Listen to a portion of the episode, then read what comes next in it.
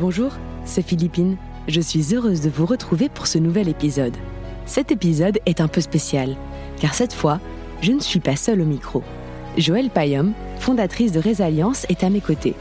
Résalience est une organisation à but non lucratif qui a pour mission de renforcer l'inclusion et d'endiguer toutes les formes de harcèlement qui existent dans le cadre professionnel. Avec Joëlle, nous sommes allés à la rencontre d'une femme au parcours extraordinaire qui inspire et invite à repousser toutes les limites. Elisabeth Moreno, ancienne ministre à l'égalité et à la diversité. Cet épisode est enregistré à l'occasion de la première édition de la Journée internationale contre le harcèlement et pour l'inclusion dans le monde du travail, organisée par Résalliance et qui se tiendra à Genève le 24 mai. Elisabeth Moreno en est la marraine française. Cet épisode parle de mobilité sociale, de courage, d'inclusion et de l'importance des rôles modèles et des représentations. Vous écoutez Chance, le podcast qui défend l'égalité des chances professionnelles et le droit de se réinventer. Elisabeth, vous avez un, parcours qui est très inspirant pour euh, beaucoup de personnes et dans un monde où, euh, en tout cas, c'est ce qu'on voit chez Chance, euh, beaucoup de personnes sont un peu perdues quant à leur orientation professionnelle. ça peut parfois aider justement de s'inspirer de, de profils ou ce qu'on appelle parfois de rôles modèles. Et la question que j'ai envie de vous poser, c'est par rapport à la direction qu'a pris votre vie. Est-ce que vous avez toujours su que vous auriez un destin politique ou comment êtes-vous arrivé au ministère? Quel est ce chemin qu'on connaît peut-être un peu moins? Les embûches, les rencontres décisives ou les, les opportunités qui vous ont amené là? Il était impossible que j'imagine d'avoir le parcours qui est le mien.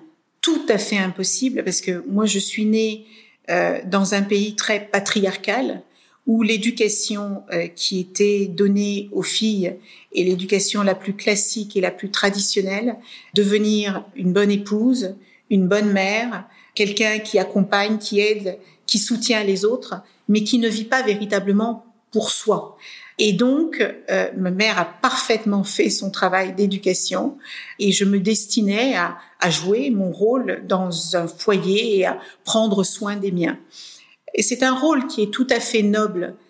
Paradoxalement, et je dois vous avouer que j'ai mis beaucoup de temps à, à en parler, j'ai toujours eu des rêves complètement fous. Fous dans le sens où Personne autour de moi n'était euh, entrepreneur, personne autour de moi. J'ai rêvé de devenir hôtesse de l'air alors que je n'avais jamais voyagé. Euh, je n'avais pas de télévision. Moi, je suis née au Cap Vert dans les années 72, donc euh, déjà avoir l'électricité, c'était un luxe extraordinaire.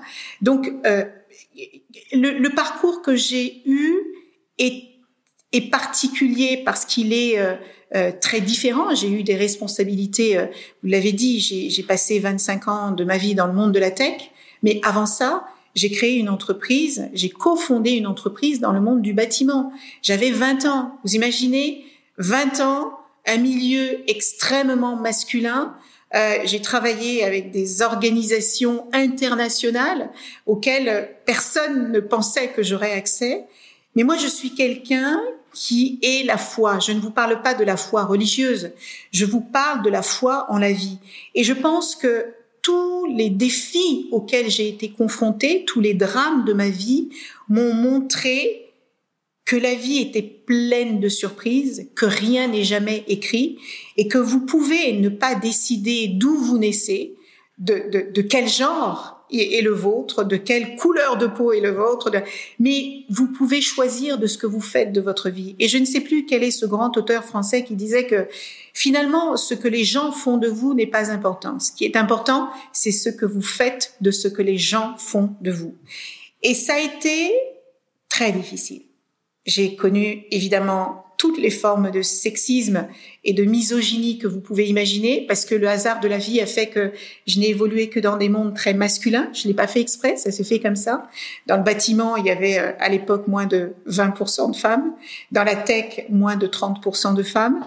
Dans la magistrature, beaucoup de femmes, mais étrangement, plus vous montiez dans les responsabilités, plus elles disparaissaient.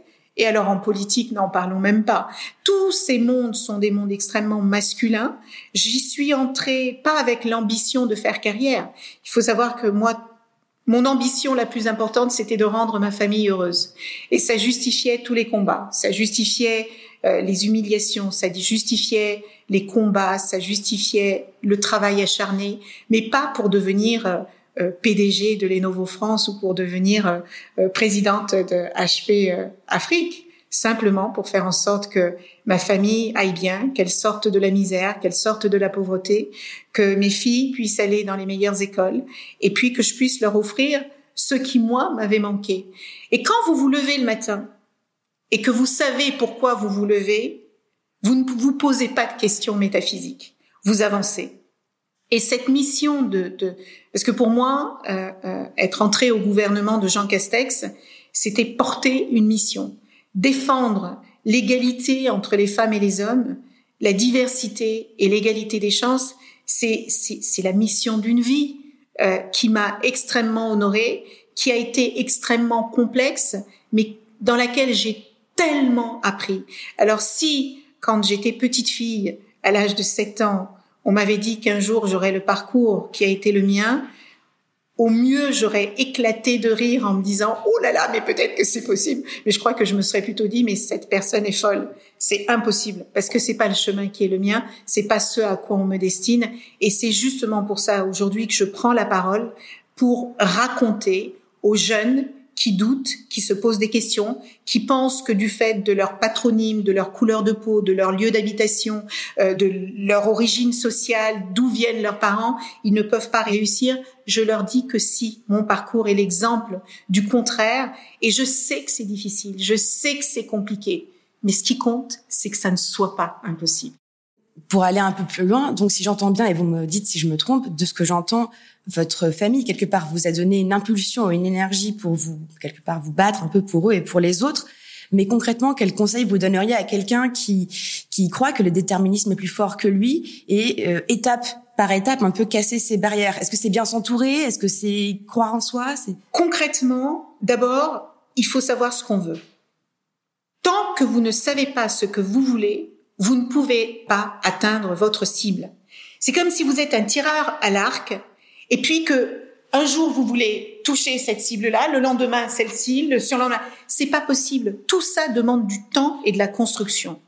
Aujourd'hui, moi je suis fascinée par l'intelligence de notre jeunesse par leur force de caractère, par leur envie de soulever des montagnes. Ma génération n'a pas connu de Greta Thunberg ou n'a pas connu euh, euh, de euh, Malala ou n'a pas connu. Mais ces jeunes sont extraordinaires dans leur engagement. Et vous savez pourquoi? Parce qu'ils savent ce qu'ils veulent et ils savent ce pourquoi ils se battent. Une fois que vous savez ce que vous voulez, il faut évidemment savoir vous entourer. Parce que y compris les personnes qui vous aiment le plus au monde, elles auront peur pour vous. Et parfois, elles chercheront à vous protéger. Et en cherchant à vous protéger, elles réduiront vos rêves. Parce qu'elles vous diront, mais ça, c'est pas pour nous. Parce qu'il y a tellement de personnes malveillantes qui nous entourent, qui ne veulent pas que nous réussissions parce que ces personnes-là ont échoué et que c'est beaucoup trop douloureux pour elles de vous voir réussir là où elles ont échoué. Et c'est pour ça que je vous dis que c'est fondamental que de suivre vos intuitions, que d'avoir les personnes autour de vous qui vont vous aider, vous accompagner dans votre voyage, parce que la réussite est un voyage, des personnes qui euh, vont croire en vous parfois plus que vous ne croyez en vous-même et qui vous diront, tu sais, ce voyage va être magnifique, mais il va être semé d'embûches. Et quoi qu'il arrive, je serai là pour toi.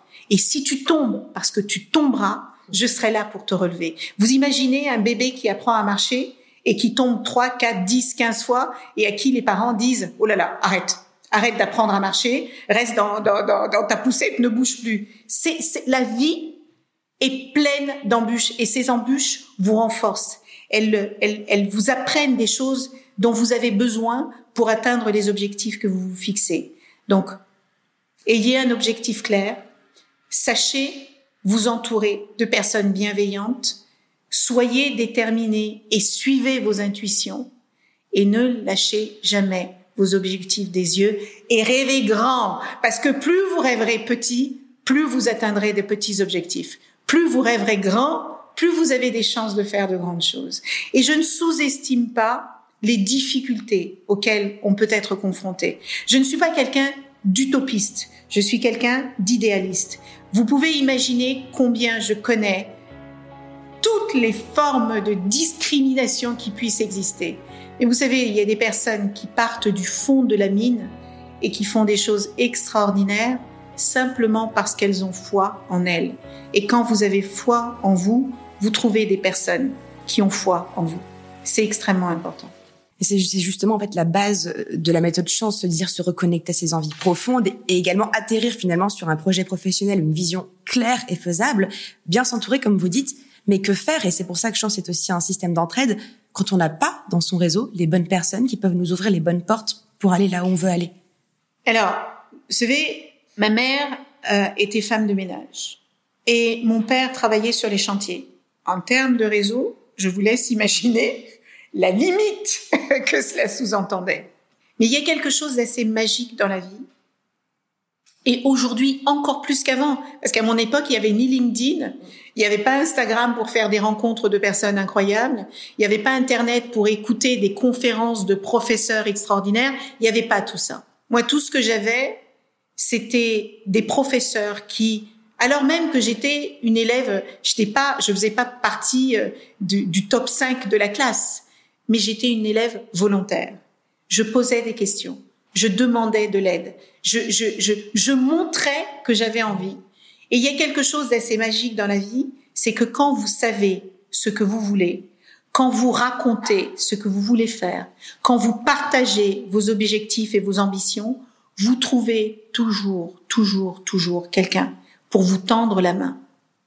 Et c'est extrêmement important, non seulement de savoir dire ce que vous voulez, mais c'est aussi important d'accepter les mains tendues. Parfois, surtout les femmes, n'osent pas demander. Elles se replient sur elles, elles pensent encore une fois que ça n'est pas fait pour elles, elles pensent que ça n'est pas possible parce qu'elles sont ceci, parce qu'elles sont cela. J'ai coaché et mentoré un nombre incalculable de jeunes issus des diversités qui euh, atrophiaient leurs rêves et leurs ambitions parce qu'elles pensaient, ils pensaient qu'ils n'avaient pas les codes, qu'ils n'avaient pas les réseaux. Et je peux vous dire aujourd'hui que ces jeunes ne manquent ni de talent, ni de compétences, ni de motivation, ni d'ambition. Ils manquent juste, parfois, de réseaux, de codes et, et de et de et d'ouverture d'opportunités pour pouvoir se réaliser et s'accomplir.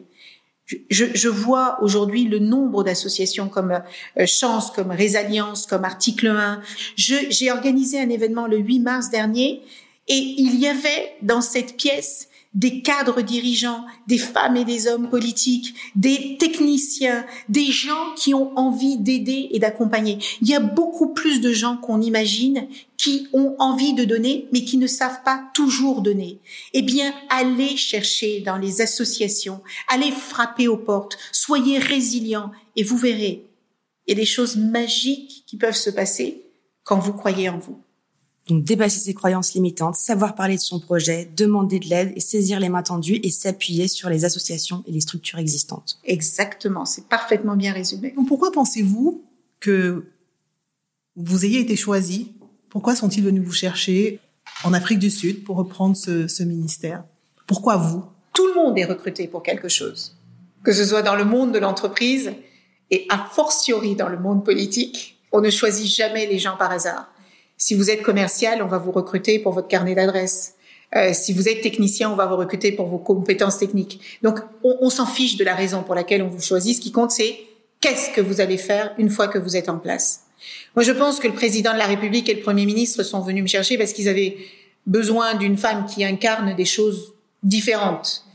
Euh, ils avaient besoin d'incarner la méritocratie française. À un moment où l'ascenseur social euh, commence à se rouiller, ou quand vous êtes enfant d'ouvrier, il faut attendre trois générations pour espérer devenir cadre moyen. À un moment où les jeunes, alors même qu'ils ont des diplômes, peinent à trouver leur place dans le, le, le monde de l'entreprise, à un moment où les inégalités sont croissantes, je pense qu'ils avaient besoin de montrer que la bouteille n'est pas que vide, il y a aussi du plein, il y a aussi des possibles. Et je pense que c'est ce que raconte mon parcours. Et une femme qui réussit dans le milieu entrepreneurial en étant partie de rien, en n'ayant ni code, ni réseau, etc., ils avaient besoin de raconter euh, que cette histoire est possible. Mais je ne veux pas être l'arbre qui cache la forêt. Des histoires comme les miennes, il y en a beaucoup, on a juste besoin de les montrer parce que les représentations signifient quelque chose.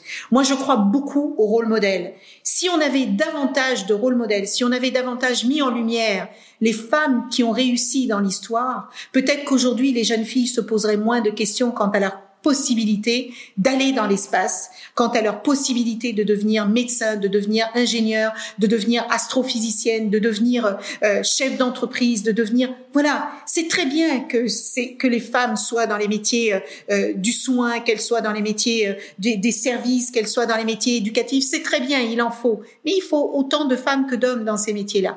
Et les représentations ont un sens. Donc peut-être qu'à ce moment-là, je représentais le symbole de la méritocratie française, de la réussite des femmes dans le monde de l'entreprise, parce que les femmes, ce n'est pas que la violence, ça n'est pas que la fragilité, ça n'est pas que la tristesse, ça n'est pas que le désespoir. Les femmes, c'est l'espoir, c'est la réussite, c'est la beauté, c'est la force, c'est la vibration. Les personnes issues de la diversité créent des entreprises, elles ont une énergie, elles ont un savoir-faire, et c'est ça aussi qu'il faut mettre en lumière. Et si pendant ma présence au gouvernement, j'ai permis de démontrer cela, eh bien, j'en suis heureuse. Mais ça n'est pas suffisant. Il faut aller plus loin. Il faut sortir de l'ombre toutes ces magnifiques, tous ces magnifiques rôles modèles, et vous verrez que notre société s'en portera beaucoup mieux. Il y a 25 critères de discrimination prohibés dans la loi française, euh, et ça passe par euh, l'homophobie, ça passe par euh, la grossophobie, ça passe par euh, euh, l'origine sociale, l'origine culturelle, le lieu où vous habitez, votre patronyme, votre genre, votre. Enfin, il y a tellement de raisons d'être discriminé. Et je pense qu'il n'y a rien de pire, il n'y a rien qui cause plus de souffrance et de blessures qu'être discriminé pour quelque chose dont vous n'êtes même pas responsable. Vous vous rendez compte de cette absurdité? Et c'est important d'éduquer, de sensibiliser, de former, mais aussi de sanctionner les personnes qui sont euh, prises à discriminer, puisque les discriminations sont interdites par la loi. L'expérimentation que nous avons faite de l'index égalité, euh, euh, enfin de l'index de l'inclusion et de la diversité, ça a permis aux entreprises d'avoir un dialogue ouvert et apaisé sur ces questions de discrimination au sein des entreprises, sur ces questions de diversité et d'inclusion qui sont pas toujours faciles à aborder. Ce sont des thématiques qui sont sensibles. Eh bien, donner un outil aux entreprises et aux organisations, qu'elles soient publiques ou privées, pour avoir des dialogues, des conversations ouvertes sur ces thématiques, c'est extrêmement précieux. Et il y en a plein d'autres, je pourrais passer des heures, mais, mais ce que je veux dire par là, c'est que moi, j'ai eu la chance d'être dans un ministère qui est au cœur des transformations sociétales. Les entreprises qui n'ont pas compris que les sujets de diversité et d'inclusion font partie des enjeux essentiels de demain parce qu'une entreprise n'existe pas sans les femmes et les hommes qui la composent, sans les jeunes et les moins jeunes, sans les personnes qui viennent de tous les environnements, eh bien, elle ne réussira pas parce que cette guerre des talents qui existe aujourd'hui, elle a été gagnée, elle n'a pas été gagnée par les entreprises, mais elle a été gagnée par les talents eux-mêmes qui peuvent se permettre de choisir les environnements dans lesquels ils ont envie de travailler. Et c'est pour ça que le travail que Résalliance et Chance fait est important, parce qu'il s'agit de donner confiance à ces personnes qui doutent, qui n'osent pas, qui ne savent pas, et elle permet aux entreprises d'avoir des intermédiaires pour discuter de ces thématiques qui sont au cœur de nos sujets sociétaux. Et c'est pas faire l'aumône, hein C'est pas faire l'aumône, hein euh, C'est une question de performance, d'efficacité et de résilience dans la durée.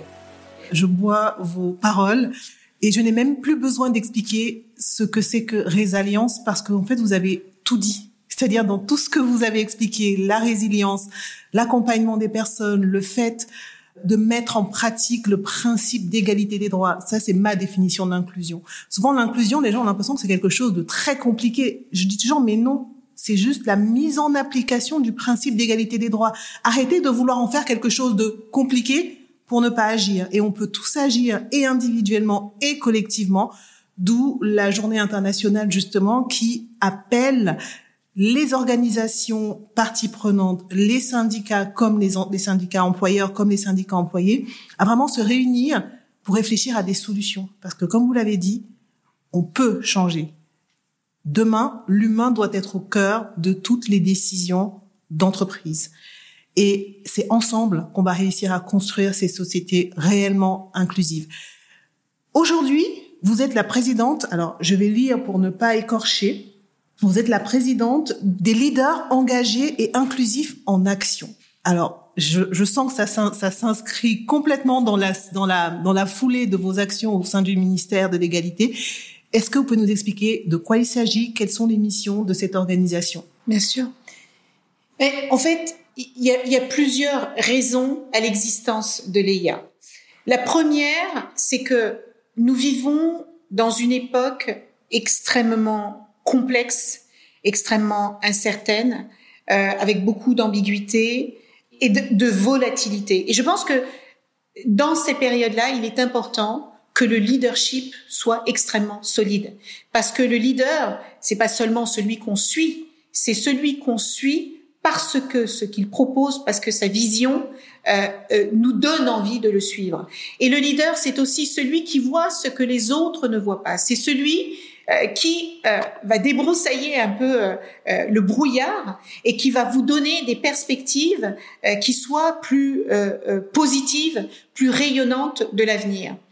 Et donc, ces leaders sont essentiels. Moi, je vais vous avouer quelque chose. Quand j'ai fait euh, mon école de management, quand j'ai fait euh, mon MBA, j'ai dû passer 70% de mon temps sur les, les indicateurs économiques et financiers, 20% du temps sur les process et les outils, et 10% du temps à parler des femmes et des hommes.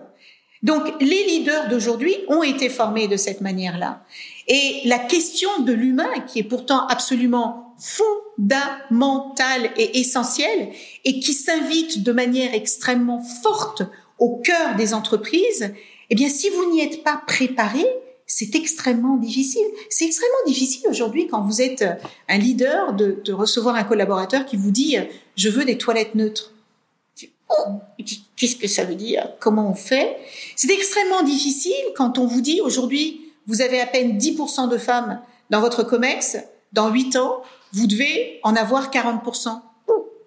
Comment je fais? C'est extrêmement difficile quand vous avez des personnes qui viennent vous voir pour demander des choses que vous n'avez pas l'habitude d'entendre et vous n'êtes pas formé et préparé. Et les ressources humaines ne sont souvent pas plus préparées et plus équipées euh, que euh, le CEO pour pouvoir euh, y parvenir. Donc moi j'ai compris qu'il y a plusieurs choses pour que les entreprises deviennent réellement inclusives, hein, parce que on connaît tous et tout le bashing qu'il y a autour de ces sujets. Hein, des, des leaders qui la main sur le cœur vous disent mais Bien sûr que je suis une entreprise inclusive. Et finalement, quand vous regardez les chiffres, quand vous regardez les données, vous vous rendez compte que, euh, enfin, de quelle inclusion est-ce qu'on parle Et donc, si euh, on, on, veut attirer les talents, si on veut faire de la place à cet humain au centre des organisations, il y a trois éléments essentiels. Le premier, c'est un CEO qui incarne les valeurs de l'entreprise, pas pour cocher une case RSE à la fin de l'année fiscale et dire oh c'est fait, mais qui incarne véritablement les valeurs de l'entreprise qu'il dirige. La deuxième chose, c'est qu'il embarque son COMEX et son CODIR, c'est-à-dire que au même titre qu'il a des techniciens dans ses organisations, euh, qu'il a des CFO, qu'il a euh, euh, des euh, CMO, qu'il a des CDO, eh ben, il doit aussi avoir des personnes qui comprennent véritablement les questions de diversité et d'inclusion. La troisième chose, c'est que c'est pas des actions one shot ce sont des plans sur la durée. Vous ne pouvez pas, pour faire joli, à un jour euh, international des droits des femmes, faire une opération extraordinaire, être dans tous les médias, et puis le lendemain, hop, on passe à autre chose. Non, il faut un plan d'action sur la durée parce que ces sujets prennent du temps, parce qu'ils nécessitent de l'engagement, de l'engagement humain et de l'engagement financier. Parce que c'est pareil, les entreprises qui vous disent oh là là, mais c'est essentiel ce sujet. Et quand vous leur demandez ce qu'ils investissent en termes d'humains et de finances, vous découvrez que c'est une personne qui travaille entre 2 et 3 heures du matin et que c'est la personne la plus engagée de l'entreprise parce qu'elle croit en ce qu'elle fait et que donc on lui ajoute une énième tâche dans sa to-do list comme si elle en avait pas déjà assez. Et puis quand vous leur demandez financièrement ce qu'ils investissent, eh ben vous réalisez tout de suite qu'en vérité, ils n'y attachent strictement aucune importance. Donc, pardon, mais soit on y croit et on le fait réellement, soit il vaut mieux rien faire du tout. Et moi, je le dis au CEO, aujourd'hui, tout est visible. Aujourd'hui, tout se sait. Aujourd'hui, vos collaborateurs attendent de vous des engagements sérieux sur ces questions. Si vous ne voulez pas le faire, ne le faites pas, mais ne faites pas semblant. Et donc, quand vous dites soit on fait, soit on fait pas semblant, euh, comment concrètement on peut s'assurer qu'un leader ou une leaduse ne va pas faire semblant et que ça va pas juste être des jolis mots? Vous regardez le plan d'action. vous savez, les entreprises, et, et c'est ce que j'aime dans le monde de l'entreprise, les objectifs sont toujours très clairs. C'est assez rare que vous arriviez dans votre entreprise et que vous ne sachiez pas ce qu'il faut faire pour performer. Ben, c'est exactement la même chose sur les questions de diversité et d'inclusion. Mmh. Si vous avez des indicateurs et que vous suivez ces indicateurs euh, lors des réunions euh, managériales au même titre que vous suivez vos performances économiques, votre rentabilité, euh, et eh ben, euh, vous saurez si le plan d'action est sérieux ou s'il ne l'est pas dans votre parcours à vous, après avoir géré de grandes entreprises, après avoir été en politique, aujourd'hui avec l'EIA, il y a aussi un nouveau volet euh, de private equity avec euh, le lancement de ce fonds dans le domaine de l'éducation et de la formation, euh, si j'ai bien compris, prioritairement tourné vers l'Afrique. Est-ce que vous pouvez nous parler un peu plus de ce nouveau chapitre? Quand j'accompagne des CEO ou quand j'accompagne les COMEX et les CODIR, la première question que je leur pose, c'est pourquoi vous existez? Qu'est-ce que vous apportez au monde? Parce que c'est ça le sens d'aujourd'hui. Et il y a une chose que, que je n'avais pas expérimentée jusque maintenant, c'est comment est-ce qu'on peut utiliser le capital, l'argent, qui est le nerf de la guerre, pour réduire les injustices. Quand vous savez que il n'y a que en France, vous prenez BPI, qui est la première banque publique, moins de 2% de leurs fonds sont tournés vers les entreprises créées par des femmes.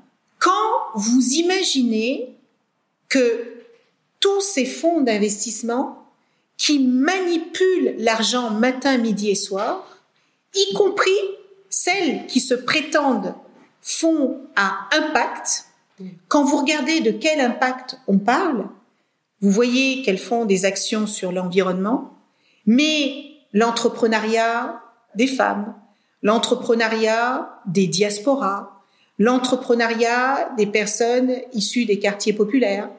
Vous trouvez quoi? Un, deux, allez, si vous êtes un peu chanceux, trois projets? Or, je le répète, l'argent est le nerf de la guerre. Henry Kinsinger disait Who owns the money owns the power. Et vous avez tout dit. Et je pense que le fait aujourd'hui qu'on ait 20 pays dans le monde qui se partagent plus de 80% des richesses, c'est problématique. On ne peut pas dire aux gens qui viennent du Sud, restez chez vous et mourrez dans votre misère, quand 84% des richesses planétaires sont concentrées entre les mains de 20 pays. C'est problématique.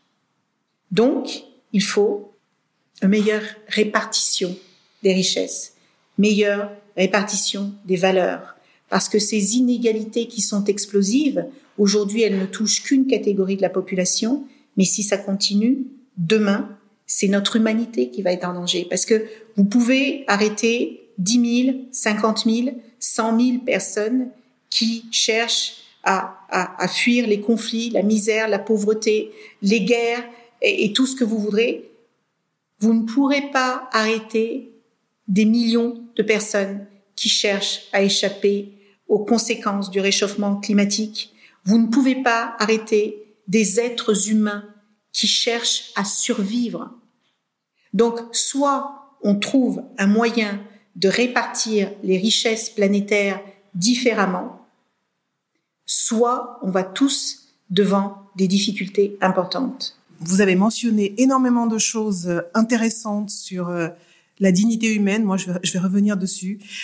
Euh, la nécessité d'agir pour que chaque individu, quelles que soient ses différences visibles ou invisibles, puisse se réaliser, notamment dans le monde du travail.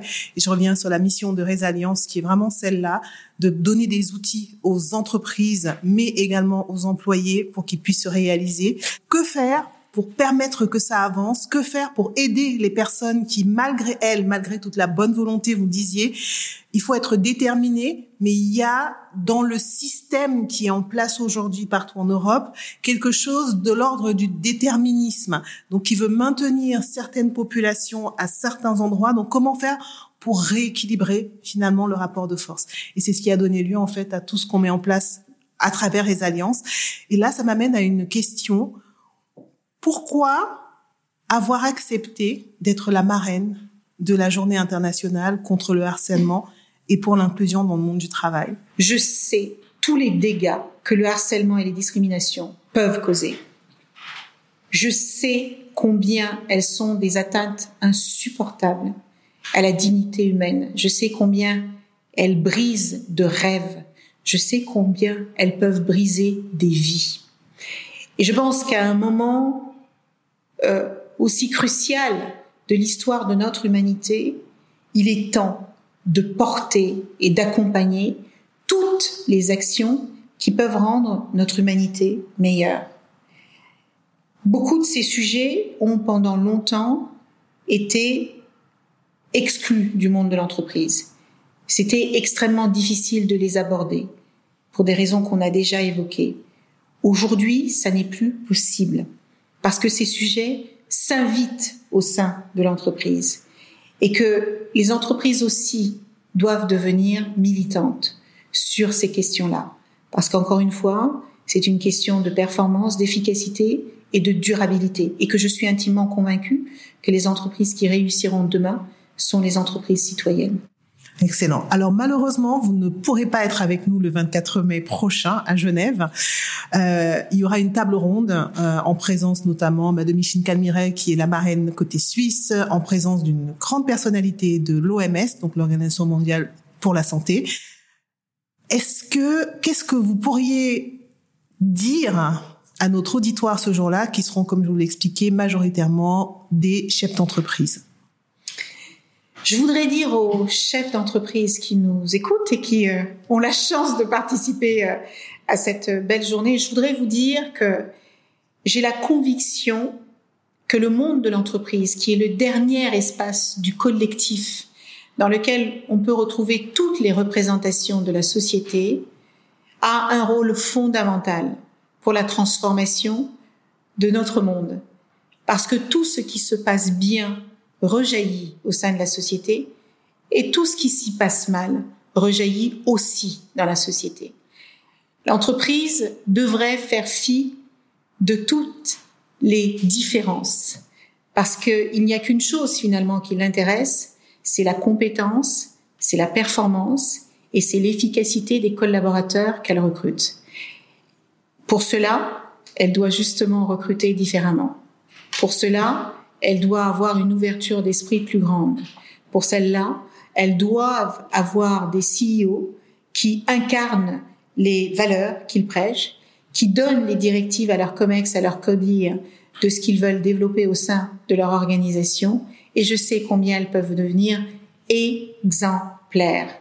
Les entreprises existent parce que il y a des choses à régler dans une société, parce qu'on a besoin de produits, de services qui vont répondre à des besoins humains. Eh ben, je veux juste vous dire que plus que jamais, les humains ont besoin de vous, pas pour les produits et les services que vous commercialisez, mais pour les valeurs que vous allez véhiculer et que vous avez les moyens de redonner de l'espoir dans le brouillard. Merci. Et alors une toute dernière question, Elisabeth. On est bien entamé dans l'année, mais je pense personnellement qu'il n'est jamais trop tard pour euh, souhaiter des vœux dès l'instant où ils sont sincères. Alors qu'est-ce qu'on peut vous souhaiter à vous pour la suite? Oh mon Dieu, que je continue de m'amuser. Et je vous souhaite à tous et à toutes de continuer de prendre du plaisir, de la joie et du bonheur et d'en donner autant que vous pouvez parce que finalement, il n'y a que ça qui compte. Excellent. Merci infiniment, Elisabeth, pour cet échange. Comme je vous l'ai déjà dit, vous faites partie de ces personnes qui ont inspiré la création de Résalliance. Donc pour moi, le fait que vous soyez la marraine de la journée internationale, c'est presque comme un rendez-vous qui a été pris. C'est pas, il n'y a pas de hasard. Il n'y a que des rendez-vous. Il n'y a que des rendez-vous et, euh, et la force de la sérendipité, euh, je la vois là encore. Merci pour toute cette énergie euh, positive. Merci d'être un rôle modèle parce que oui, vous l'êtes pour nous et pour tant d'autres femmes. Et, euh, et puis ben, je me réjouis de pouvoir partager votre message le 24 mai prochain avec les participants sur site à Genève. Et comme je le dis toujours, le savoir ne se garde pas, il se partage. Donc partagez à volonté autour de vous. C'était Joël Payom pour le podcast Résalliance et je passe la parole maintenant à Philippine de Saint-Exupéry pour Chance. Un sincère merci, Elisabeth Moreno, pour votre partage d'expérience qui venait du cœur, très engagé et en même temps porteur d'espoir, tout en restant intransigeant, ce que vous l'avez dit est important. Et merci beaucoup, Joël, de m'avoir permis de partager ce moment en ta compagnie pour porter les messages de chance et de résilience qui sont extrêmement importants. Merci à vous deux pour ce moment de partage d'une grande richesse. Euh, je vais reprendre, cher Joël, ce que vous avez dit. Il y a deux choses lorsqu'elles sont partagées, se démultiplient. C'est l'amour et le savoir. Merci. Merci d'avoir écouté Chance, le podcast qui défend l'égalité des chances professionnelles et la liberté de faire en sorte que son passé ne dicte pas son futur. Vous pouvez retrouver nos épisodes sur toutes les plateformes de podcast. Et si ce témoignage vous a plu, vous pouvez laisser des étoiles, m'écrire des commentaires et n'hésitez pas à en parler autour de vous. À bientôt.